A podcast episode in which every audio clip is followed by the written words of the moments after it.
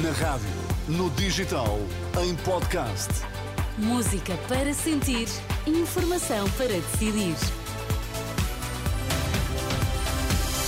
Agora as notícias, Pedro Mesquita.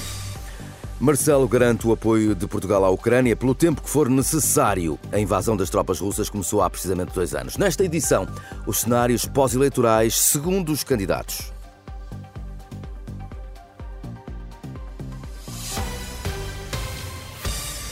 Portugal mantém o apoio sem reservas à Ucrânia e pelo tempo que for preciso. Palavras do Presidente da República numa mensagem que assinala os dois anos de invasão da Ucrânia pela Rússia. Marcelo Rebelo de Sousa manifesta profunda admiração pela coragem e determinação do povo ucraniano e condena a guerra injusta, ilegal e imoral provocada pela invasão russa. Nos últimos 730 dias de sofrimento para o povo ucraniano, admite-se que tenham morrido mais de 500 mil pessoas e 14 milhões de ucranianos tenham sido obrigados a deixar as suas casas. Mais de 6 milhões de refugiados foram acolhidos por toda a Europa, também em Portugal. O próximo governo tem que dar um sinal de alívio fiscal às empresas, é um alerta da bastonária dos contabilistas certificados.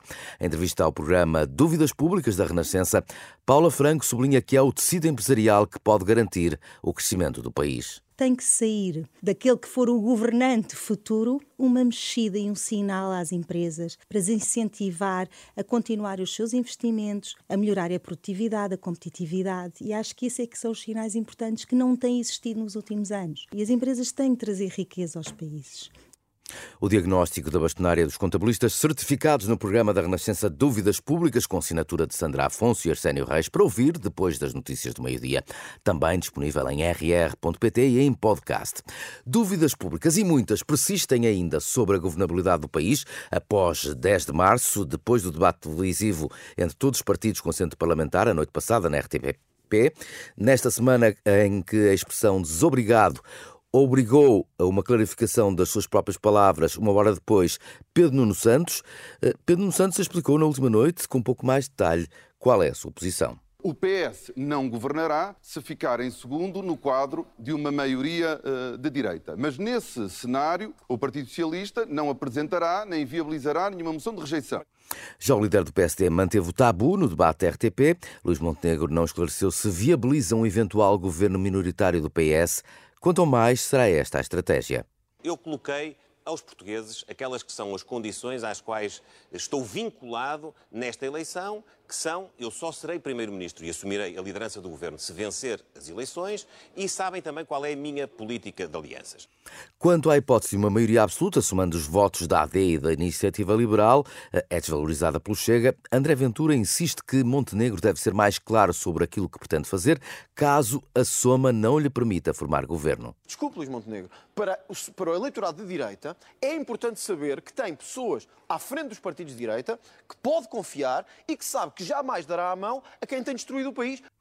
Rui Rocha, por seu lado, aposta tudo numa coligação com a AD para formar governo, mas olhando para a outra face da moeda, a Iniciativa Liberal garante que não aprovará qualquer governo liderado pelo PS. E o que a Iniciativa Liberal diz, muito claramente, é que não viabiliza um governo minoritário do PS. Isso é absolutamente claro. À esquerda, tanto o LIVRE como o PCP e o Bloco estão disponíveis para travar um governo de direita e ajudar Pedro Nuno Santos a formar governo, mas atenção, o conteúdo é decisivo nesta equação, como explica Mariana Mortágua. Só há uma solução de estabilidade e essa é uma solução com uma maioria à esquerda. Mas interessa também falar de conteúdos, porque é preciso não repetir e virar a página dos erros de uma maioria absoluta que deixou o país numa crise.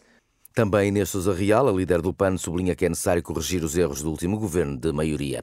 São estes os argumentos. Agora a análise de Luís António Santos. Na leitura de, deste especialista em comunicação da Universidade do Minho, o debate não clarificou as dúvidas sobre as possíveis geometrias da governabilidade.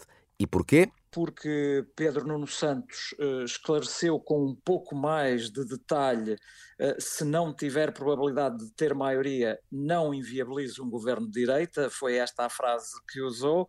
Uh, portanto, com um pouco mais de detalhe a posição do Partido Socialista, mas Luís Montenegro não foi mais longe do que já tinha ido, sendo que num momento anterior Luís Montenegro teria dito ou terá dito de forma muito clara que não seria a AD a viabilizar um governo minoritário do PS. Essa afirmação fica no ar. Luís António Santos, especialista em comunicação da Universidade do Minho, em declarações à Renascença.